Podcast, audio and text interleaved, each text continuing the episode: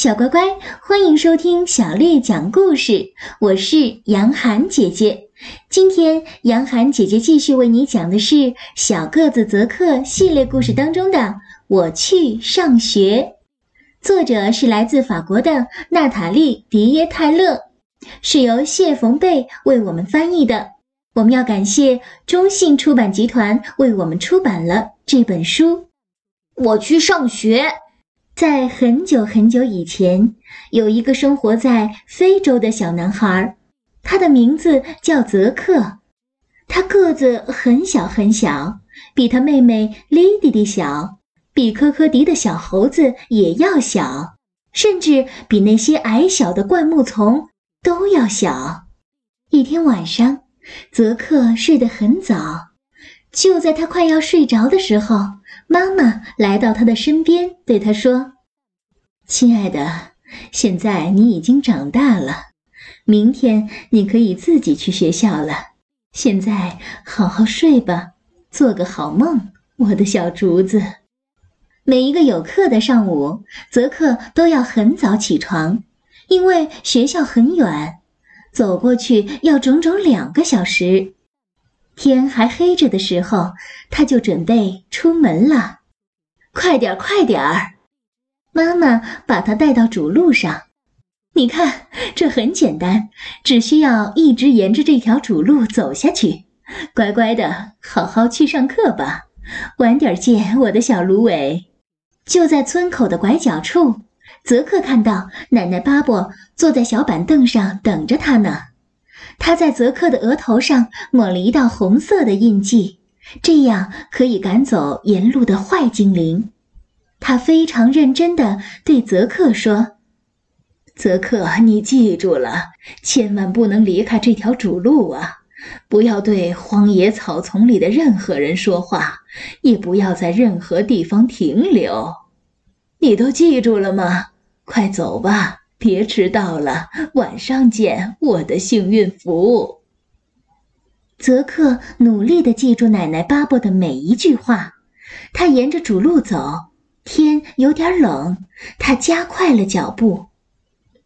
突然，咚咣，他被椰子果打中了。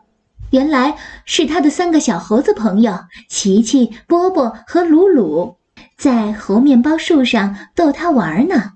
你们，你们等着瞧！哼！泽克说着，很快爬到了树上。他和小猴子们一起玩起了荡秋千、抓椰子球比赛和谁怕大猩猩的游戏。他们从一棵树玩到了另一棵树，从一个游戏换到了另一个游戏。泽克把上学赶路的事给忘了个精光。猴妈妈喊道。好了好了，孩子们，天都还没亮呢，快回来睡觉吧。三只小猴子爬到妈妈身边，泽克也跟在后边。他太累了，他也靠在猴妈妈的身边睡着了。突然，他醒了，从树上跳了下来。上学要迟到了，可他找不到主路了。呃，我不应该离开那条路。他说着说着，哭了起来。你别着急，猴妈妈微笑着说。她带着他重新回到了主路上。你拿着这三个椰子果，是送给你妈妈的礼物。快走吧。泽克赶紧加快了步子，往学校走去。在他前方是危险的荒野草丛。泽克。泽克，一个陌生的声音从草丛后面传来：“快来，快来！我们这里有番石榴糖和甘蔗形状的巧克力。”泽克记得奶奶巴布说的话：“千万不要搭理草丛里的人。”但是他实在太想吃到番石榴糖和甘蔗形状的巧克力了。泽克犹豫了一下。他的一只脚踏进了草丛，另一只脚也进去了。快一点儿，泽克！快来，快来！要不然我们全都吃掉了。草丛里的声音又响了起来。泽克又往前走了几步，他走到了草丛深处，一些奇怪的东西出现了。太可怕了！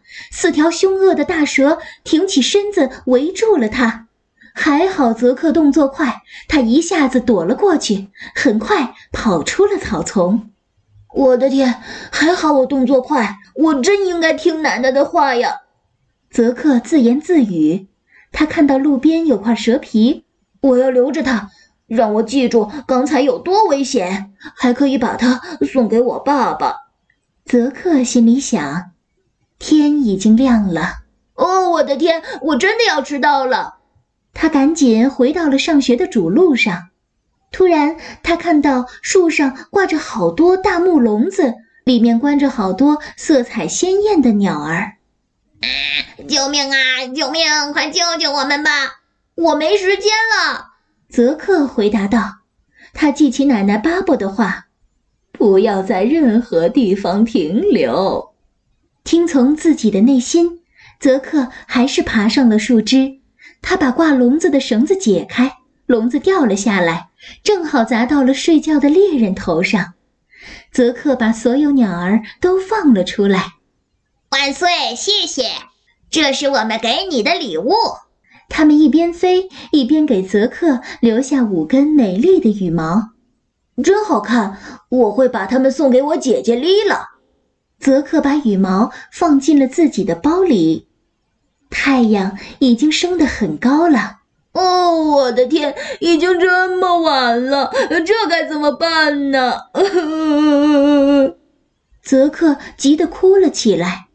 坐在路边，伤心的哭着。嘿，别这样！两只漂亮的鸟儿飞过来，把它带到了空中。飞了一会儿，泽克就来到了学校。操场上一个人也没有，大家都去上课了。泽克进教室前，小心地敲了敲门。大家都看着他。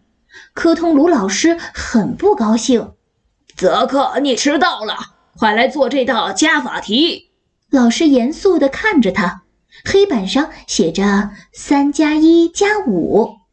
老师粗声粗气地说：“来吧，我等着。”全班同学都紧张地屏住了呼吸。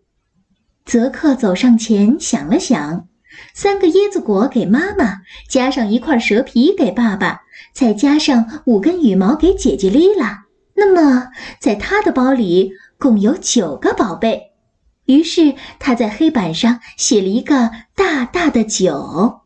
哦，真棒，泽克，你答对了！科通鲁老师喊道，他的声音变得柔和起来。班里的同学都鼓起掌来。太阳终于下山了，现在大家都要回家了。泽克一个人重新走上了回家的主路。这一次，他一刻也没有停下。